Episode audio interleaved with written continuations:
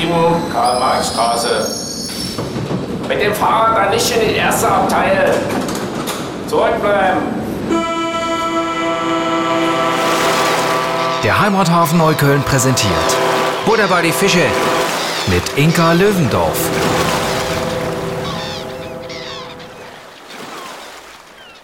Herzlich willkommen, liebe Zuhörerinnen, Zuhörer und solche, die es noch werden wollen. Wir sind live im Studio des Heimathafen Neukölln. Diesmal mit Konstanze Behrens, Regisseurin, äh, Schriftstellerin oder Schreiberin, ähm, Schauspielerin, ähm, Multitalent, würde ich sagen. Und äh, wie ich auch gerade gelesen habe, äh, Jahrgangsbeste ihres Abiturjahrgangs. Damit möchte ich äh, nicht darauf hinweisen, dass du die Beste bist. Das finde ich natürlich auch toll, aber vor allem du hast Abitur.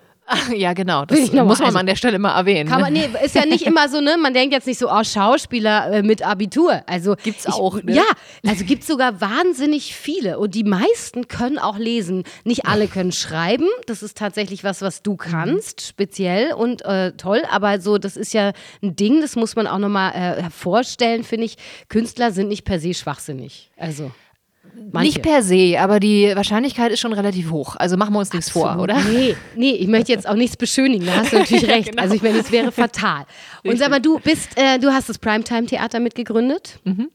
Du bist äh, wahnsinnig unterwegs in aber auch verschiedenen Bereichen. Du hast ein Musical hier gemacht am Heimathafen Neukölln. Du drehst, äh, ne? du schreibst und, und du spielst auch und hast ein Comedy-Programm zusammengestellt hier. Und, und ich bin so ein bisschen so, was ist, also meine Frage ist, ich bin immer so ein bisschen versucht, mir zu überlegen, muss man sich auf was festlegen? Ich selber jetzt als Schauspielerin, mhm. ich springe ja auch gerne durch verschiedene ja. äh, äh, Genres.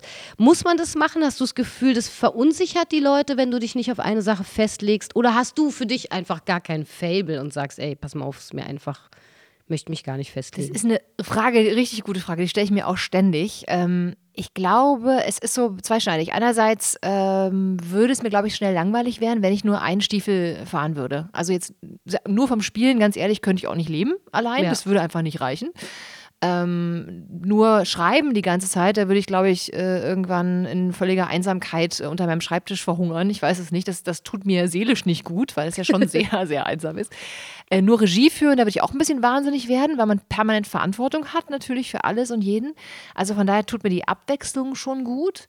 Und ich muss auch sagen, wie gesagt, finanziell, flexibel, auch ich kann nicht immer an verschiedenen Orten sein. Ne? Also ich ne, bin immer für ein Projekt in Dresden für vier Wochen und nächstes Jahr irgendwie in Rendsburg mal eine Weile. Ich habe ja ein Kind, das heißt, ich kann nicht so super lange aus Berlin weg das hat alles seine Vor- und Nachteile. Klar ist man vielleicht nicht so konzentriert auf eine, auf eine Schublade und füllt die dann sozusagen so aus und macht sich jetzt den Namen als die Autorin, die Regisseurin oder was auch immer.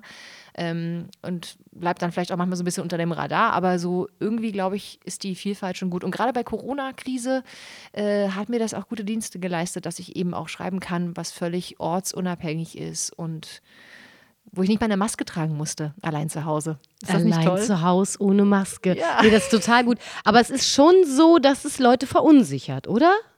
Da ich so viele verschiedene Dinge Ja, tue. also ich merke auch manchmal so, das ist so ein, das ist so gut, dass man dann sagen kann, ah ja, Konstanze Behrens, ah, vom Primetime-Theater. Das ist schon so ein Anker geworden für die Leute, ne? Da wissen sie, ah ja. Ja, das, das habe ich natürlich sehr lange gemacht und ne, das waren ja zwölf Jahre und das gibt es auch immer noch und so und ich bin auch stolz drauf und es ist alles total super. Ganz aber so. Klar ist es für mich auch so ein Ding, wo ich mich gerne mal von lösen möchte langfristig. Ja, also genau. wenn man sich überlegt, ich mache jetzt allein bei euch schon das vierte, glaube ich, das vierte Projekt. Ähm, und bin ja auch seit sechs Jahren da schon raus und habe Preise gewonnen und hast du nicht gesehen und Bestseller geschrieben und so. Aber das, das weil es so viele verschiedene Dinge sind, ist das natürlich nicht das eine Label, wo man sagen kann, jetzt hier, äh, das, also die Bestseller hat im Zweifelsfall, kennt halt nicht jeder, weil die natürlich keine internationalen Bestseller waren. da arbeite ich noch dran. Nein, keine Ahnung. Aber Sehr das, gut. Ja, das ist halt so die eine Schublade, das eine Label, wo die Leute wahrscheinlich mich für kennen und das natürlich auch mochten. Und wie gesagt, ich bin auch stolz drauf. Aber so am Ende meines Lebens würde ich mich schon echt freuen, wenn ich noch für was anderes genau. bekannt wäre. Ich habe noch mehr dafür. gemacht, ja, ja absolut. Doch, so, so viel, absolut. sehr viel mehr, ja. Und da kommst du nun aus so einer äh, kleineren Stadt. Äh, Dorf, äh, Dorf. Ein Dorf. Aber wirklich Dorf. Ein richtiges Dorf, da okay. Also 200 Leute höchstens, ja. Wirklich? Ja, ja, okay. mini, mini. So ein richtiges Landei wie du. Mhm. Mit, äh, mit so Tieren drumherum oder nicht? Wie stelle ich mir vor? Doch, auch? doch. Also okay. viele Hunde, Katzen, aber wir hatten auch Gänse und Hühner und ähm, ja. Und hast da beschlossen, ich möchte Schauspielerin werden oder nach Berlin oder Theater machen oder zum Film? Also was war, weißt du, was war deine Grundmotivation? Was, was ist deine Kraft, deine, deine Ursuppe sozusagen? Ursuppe ist gut. Ähm, ich wollte tatsächlich eigentlich mal Ärztin werden. Das war ja mein Ding. Ich habe dann auch Medizin studiert, ein Semester. Deswegen war ich auch Jahrgangsbeste, weil ich habe mir sagen lassen, Medizin brauchst du einen guten Numerus Clausus, also lernen. Ich hatte Biochemie im Abi und Latein. Das war so mein, eigentlich mein, mein Werdegang, der vorgestimmt, vorbestimmt. Für dich. Quasi, ja. Ja, für, von dir aber auch, nicht von deinen Eltern. Ja, also beides. Ich habe mich, hatte- ich hab mich super Okay. dafür interessiert. Also ich war so ein kleiner Nerd. Ich habe auch mit, äh, keine Ahnung, zehn Jahren schon Nervenzellen gezeichnet und ähm, so was ist was Bücher über Herztransplantation gelesen und so. Also bin da schon so ein bisschen nerdy, was das angeht. Ähm, und dann war ich natürlich an der Uni, hat ja auch sofort geklappt und habe mich aber nicht wohlgefühlt. Und es war völlig so, fuck, so, wenn ich jetzt mein ganzes Leben jetzt hier in diese Schiene, wenn du da einmal drin bist, so Medizinstudium, das, ne, musste dann ja auch, da musst du dann ja auch in dem Job arbeiten. Das ist ja so keins wie, keine Ahnung, Literaturwissenschaft, wo du dann so nach alles machen kannst ungefähr. Das heißt, du bist dann ja völlig in dieser Schiene. Und es hat mich so, ich glaube tatsächlich diese Festlegung, so auf jetzt für den Rest meines Lebens Ärztin sein. mm, mm, Nur unter Menschen mit Numerus Clausus. ja, aber es ist, oder diese, diese, vielleicht auch diese Verantwortung, ich weiß nicht, also dieses, oder diese klare Linie, das hat mir irgendwie Angst gemacht. Ja. Und dann hat meine, meine Oma, kurz bevor sie gestorben ist, tatsächlich, also wirklich, das letzte Mal, als ich sie gesehen habe, sagte die so aus dem Nichts zu mir, warum machst du denn eigentlich Medizin, werd doch Schauspielerin, das passt viel besser zu dir. Weil ihr Vater wiederum war Komiker.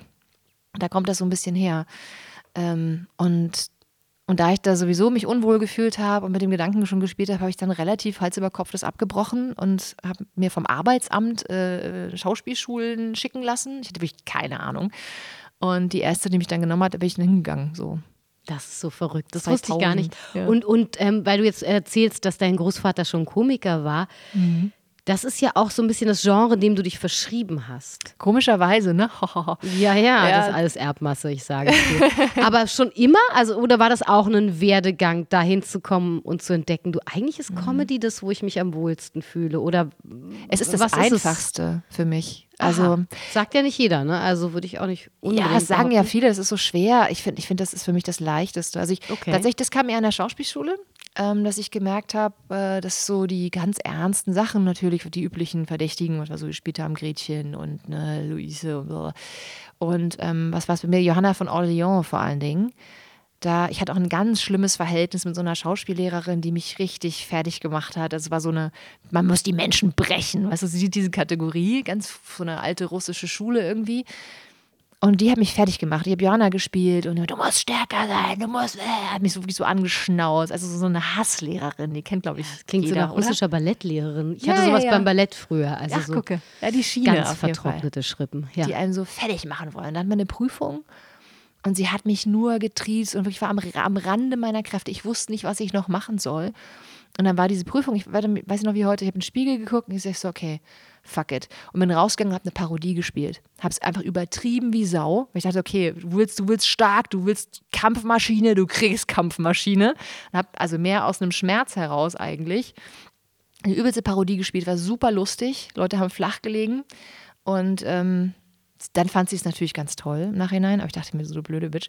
Ähm, das hätte man jetzt auch anders äh, lösen können.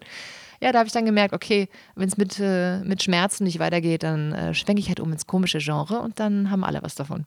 Das äh, finde ich sehr, sehr gut. War eine gute Entscheidung auf jeden Fall. Und was ist es so, wenn du jetzt erzählst, das finde ich ganz interessant. Was ist es, was jetzt sozusagen dann in diesem, ich mache Comedy, ich ähm, bewege mich in diesem Genre, in dem ich mich gut auskenne, ne? was auch anscheinend ja erblich bedingt so dein Ding ist. Was ist es, was du da dann jetzt suchst oder findest? Also, weißt du, was ich meine? Ist es hauptsächlich so, okay, die Leute lachen oder ist es sowas, wo du das Gefühl hast, es fehlt sowieso in der Gesellschaft? Ne? Was man ja, ich sag mal, wir leben jetzt nicht in einem Land, was berühmt ist für seinen Knallerhumor. Also der Deutsche per se ist ja nicht verschrien als die totale Knallerlachbombe. So, was ist es, ne? Weil du suchst ja immer weiter. Das finde ich ja so spannend. So, was, was ist das, was dich da so triggert oder treibt oder so? Ich glaube, mit, mit Humor kriegt man die Menschen schneller aus ihrem vorgefertigten äh, Korsett oder Anzug oder was auch immer raus. Also ich glaube, wenn du jemanden zum Lachen bringst, hast du die Person geknackt eigentlich. Auch so im Alltag. Also wenn du versuchst, äh, eine Supermarktkassiererin, die völlig in ihrem Stiefel ist und immer, nee, 2,50 Euro, wenn du die mal versuchst zum Lachen zu bringen, also mein Freund ist da so ein Spezialist drin, so random Leute zum Lachen bringen. Und ich, manchmal denke ich, die machen da ihren Job, das ist doch voll peinlich, aber und er kriegt sie dazu und die haben dadurch einen besseren Tag, weißt du? Sowas. Oder auch ein Publikum, was wirklich mal herzhaft lachen kann an so einem Abend mit anderen Menschen gemeinsam. Ich finde, da ist schon ein großer Mehrwert drin wie gesagt, das dramatische Genre habe ich natürlich auch nicht ganz vergessen. Jemanden zum Weinen zu bringen, ist genauso irgendwie wertvoll und toll zum Nachdenken, wie auch immer. Ähm, aber Lachen ist natürlich so direkter. Das geht direkt ins Herz, direkt mhm. in den Körper. Und ich glaube auch für uns als Schauspieler, da geht es ja vielleicht so ähnlich. Man, ich freue mich immer, wenn man, wenn ich auch direkt eine Reaktion natürlich auch höre. Ich kann die ja nicht immer angucken. Ähm, und wenn jemand sehr betroffen ist, nachdenklich, das siehst du ja nicht unbedingt, ob den das wirklich jetzt berührt oder ob der sich einfach nur langweilt und halb einpennt. Das kriege ich ja aus dem Augenwinkel nicht mit. Aber wenn jemand lacht, das ist eine akustische Reaktion. Und dadurch, glaube ich, bei, einer Komödie oder Comedy, wie auch immer, hat man, ist das Publikum ja immer auch Teil der Inszenierung, noch viel, viel mehr als bei anderen ähm, Genres. Und wenn die lachen, ne, geben wir mehr Gas, dann das ist so ein, ein Kreislauf. Das irgendwie ist so mehr Gemeinschaft, glaube ich, durch Humor. Ja, ja, absolut. Und ich glaube auch, dass uns das ein bisschen fehlt. Also ich habe ganz oft das Gefühl, so wir könnten das noch viel mehr zelebrieren. So mhm. schlecht ist der deutsche Humor gar nicht. Also ich hatte neulich zum Beispiel eine Durchsage, die fand ich echt super in der S-Bahn. meinte dann irgendwie der S-Bahn-Fahrer, ja, äh, meine Damen und Herren, liebe Mitreisende, wer auch immer seinen Hund vermisst, der steht im Botanischen Garten auf dem Bahnsteig, der konnte wahrscheinlich seinen Fahrschein nicht lösen. Holen oh, Sie den doch bitte wieder ab. Und ich habe gedacht, so komm, also es gibt schlimmere Durchsagen, ja, weißt voll. du so. Also ich war total beseelt. Ich hoffe übrigens, dass irgendeiner diesen Hund abgeholt ja, hat. Klar. das ist mir auch so ein bisschen nahe gegangen noch den restlichen geil. Tag. Aber genauso und ja. alle mussten irgendwie schmunzeln. Es hat so den ganzen Waggon miteinander ja. verbunden und gleichzeitig hast du gemerkt, oh, da ist was. Wir müssen uns um was kümmern. So, das fand ich mhm. irgendwie ähm, ganz bezeichnend und da gebe ich dir total recht. Das, ich würde mir das auch mehr wünschen. Ich glaube auch, dass man tatsächlich und es ist ja auch so ein bisschen unser Anliegen hier im Heimathafen, dass man die ernsten Themen tatsächlich tatsächlich durch einen Lacher besser verkaufen kann. also gerade bei Arab mhm. Queen, was wirklich auch ein hartes Stück war, ja. hat es unglaublich geholfen, sich einfach mal äh, zusammen darüber zu amüsieren, wie blöd sich mhm. manche Menschen anstellen im mhm. Leben. Das ist schon ganz angenehm und die Ironie ist immer auch mit einer kleinen Tragik verbunden, ne, finde ich. Also, also eben weil die Frau im Supermarkt diese stoischen, ja. die Kassierin diese stoischen Abläufe hat, total. hat man das, das Gefühl, ich muss dich da mal rausholen, genau, ne, genau, so, genau. bevor das so total untergeht. Also da bin ich total auf deiner Seite. Gibt es denn noch so einen Traum, den du hast. Gibt es denn so irgendwie, Konstanze Behrens möchte eigentlich am Broadway die Ute Lemper nachsingen. Ich weiß es nicht, sag mal jetzt irgendwas. Oder die Stimme von hm, hm sein. Oder also tatsächlich wollte ich immer äh, die Google-Stimme sein. Die was? Und die Google oder Alexa oder sowas. Also das Navi. Ich wollte als Kind schon das Navi sprechen. Und ich war bei der letzten Google-Nummer unter den letzten drei. Ach. Habe es dann leider nicht geschafft. Aber tatsächlich in, in, zu Hause, ne, in unserem äh, Stück, da gibt es ja die Fluxi und die spreche ich dann auch, haben wir jetzt überlegt. Endlich. Ähm, ja. Das ist ganz lustig. Und da rede ich dann im Grunde mit mir selber, aber äh, ja, das, das war tatsächlich so ein komisches kleines Kindheitsding. Ich fand so lustig. Bitte links abbiegen. Weißt du, einfach so, so ein Blödsinn. Da hätte ich echt Bock drauf. Also ich sage es jetzt nochmal für alle, die unbedingt eine schöne, erotische und gleichzeitig aber auch ganz klare Stimme brauchen. Für jegliche Form von Apparatur. Mhm. Konstanze Behrens steht zur Verfügung. Ich stehe zur Verfügung. Sie Bitte. Steht. Was Sie ist Ihre Aufgabe? Jederzeit. Gern. Fantastisch. Irgendwie sowas. Ach, ich freue mich drauf. Also ich, äh, ich hoffe, dass das was wird. Und ansonsten ist dein nächstes Projekt was? Ähm, na, erstmal natürlich zu Hause, hier im Heimathafen Neukölln. Ähm, auch ein Stück mit sehr viel Comedy, aber eben auch sehr ernsten Themen. Da haben wir ja genau wieder diese, das Salz in der Suppe mit dem, äh, das Karamell und den Salz, nee, keine Ahnung, das Süße das und das. So, genau. Karamell und Salz, ich finde das zum oder? Beispiel gut, das ist super. Das, oder also auch so Schokolade mit Chili oder so. Genau, also, also was, ja. was ganz Ernstes, ein Thema, was glaube ich ja uns alle ja sehr berührt hat oder teilweise ja noch sehr betrifft. Also Quarantäne, zu Hause sein, Lockdown, nicht mehr arbeiten arbeiten können, aus den verschiedensten Gründen. Da geht es ja um verschiedene äh, Figuren, die aus unterschiedlichen Gründen eben plötzlich zu Hause sind, was gleichzeitig ein, ein Wohlfühlort sein kann, aber auch eine Art Gefängnis, wenn man eben nicht raus kann oder sich selber sogar zurückzieht. Ähm, ne, eine Rentnerin, die ähm, anfängt mit ihrer Pflanze zu sprechen, äh, die Inka ja so wunderbar darstellt, den kleinen Eddie, den Blaufahren. Ich bin halt ähm, halt mehr für Pflanzen. ich bin halt keine Fluxe, ich bin mehr so für du bist, Pflanzen. Du bist der Pflanzen, die Pflanzenstimme. Ich bin einfach so ein Blaufahren. Ich habe es auch verinnerlicht. Bis Phytoartist. Mein, große, mein großer Karrieredurchbruch als Pflanze. Ja, nee, du hast, genau, erzähl weiter, Entschuldigung, ich Genau, die Rentnerin unterbrechen. haben wir dann. Die Mutter. Die, die junge Mutter, das, oder das junge Elternpaar, wo dann der Vater tatsächlich zu Hause bleibt mit dem Baby. Ähm, die eine Frau, die ich spiele, die Doro, die ist so eine erfolgreiche Marketing-Unternehmerin, äh, ja, die krank ist und dann deswegen zu Hause bleiben muss. Und ähm, vierte Person im Bunde ist noch jemand, der eben arbeitslos ist und dadurch auch ähm, ja so die Identität verliert. Und mir ist halt aufgefallen, als ich das Stück auch geschrieben habe, dass so diese diese wirklich diese Grundfrage, das ist ja auch unser Untertitel geworden, wer bin ich, wenn ich nicht mehr arbeite? Ähm, also die stellt sich mir eben auch total. So dieses, äh, wie, viele von uns definieren sich darüber. Ne? Du lernst jemanden kennen auf einer Party und das Zweite nach dem Namen ist direkt, was machst du denn? Was übrigens aber auch eine sehr deutsche Art ist. Also es gibt Ja. wenig Länder, in denen das die direkte zweite Frage ist. Das muss kann ich ehrlich sein, ja. gestehen. Also ich habe ja. in einigen gelebt, das ist schon echt ein, wir definieren uns so extrem darüber.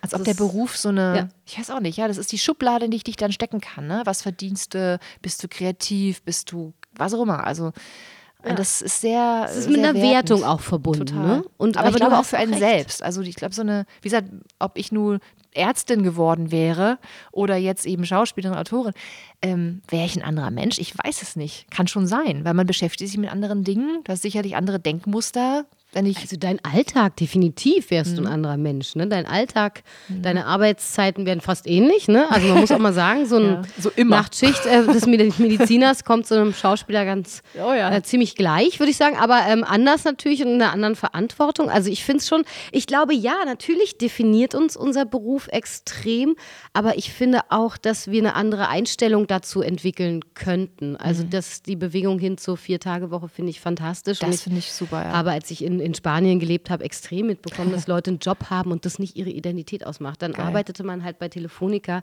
aber man hatte ungefähr 20 andere Hobbys Mhm. und man traf sich sowieso in der Mittagspause irgendwie am Fluss und ging da schwimmen und Mhm. zwar alle. Also eben halt auch der Mediziner, der Mann von Telefonica und die Schauspieler aus dem Theater um die Ecke. Und alle trafen sich und das war was ganz, ne? Es hatte so einen, Ja, diese Menschlichkeit, also so der, der, der, was ist der Kontext, genau. gemeinsame Nenner, so der menschliche Kern. Was macht uns denn aus? Was sind unsere Hobbys, Träume? Ja, all das. Sehnsüchte, ne? Ängste. Gibt es denn eine Angst von dir? Hast du so eine Ach klar, ich meine, ich bin Mutter, ne? Wie kennst du auch, also am allergrößten natürlich, dass mit meinem Kind irgendwas wäre. Das wäre das ist so die allerschlimmste Angst natürlich. Für mich eigentlich auch dann nur in Bezug auf sie. Also wenn ich wirklich krank werden würde, nicht für sie da sein könnte, weißt du, sowas irgendwie. Aber das ist natürlich, kann immer passieren, man weiß natürlich nicht, ich klopfe auf Holz. Ähm, aber für mich, ehrlich gesagt, ich bin jetzt durch so viele Krisen auch durch, weißt du? Also jetzt der Corona war ja natürlich jetzt die letzte so für uns alle, aber ich auch persönlich, mein Gott, was habe ich nicht schon alles erlebt?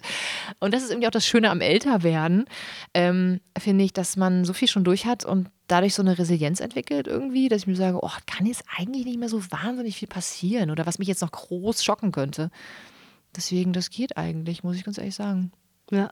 Ja, das ist auch ganz, also das finde ich ganz schön, weil das ja trotzdem auch ein Thema in dem Stück ist von zu Hause. Ja. Und ich aber nicht das Gefühl habe, dass man, ähm, und das fand ich auch toll, was alle so mit eingebracht haben an den Schauspielern, dass man nicht das Gefühl hat, oh Gott, das, das macht mich jetzt aber völlig fertig und ist so perspektivenlos, ganz im Gegenteil. Die haben alle ne? einen gewissen Humor. Also, es gibt den Humor, aber auch das Prinzip Hoffnung. Ne? Und das hängt zusammen, oder? Genau. Ich glaube, das. Und ich dieser nicht, Zusammenhalt dann doch auf einer anderen Ebene. Und das ist so wichtig, dass wir das nicht verlieren. Also das Genau. finde ich echt ganz, ganz toll auch. Und, und da freue ich mich sehr. Premiere ist am 19. November. Was kommt danach? Ähm, mein nächstes Theaterstück ist dann in, in Rendsburg, Schleswig-Holstein, äh, im nächsten Jahr eine, eine Odyssee, die ich auch geschrieben habe, eine Odyssee, Odyssee durch Schleswig-Holstein und Dänemark, die ich auch diesem Sommer übrigens mal abgefahren bin. Also die Route, die der mein Odysseus im Stück nimmt, den habe hab ich auch mal persönlich physisch nachgefahren. Mit das war Rad? sehr cool. Hä? Mit dem Rad? Oder? Nee, nee, nee, mit äh, Auto und Fähre und Boot und so. Ja, ja. Oh, also ich habe okay. alle Originalzeiten und Orte und so alles vor Ort recherchiert. Das war sehr witzig.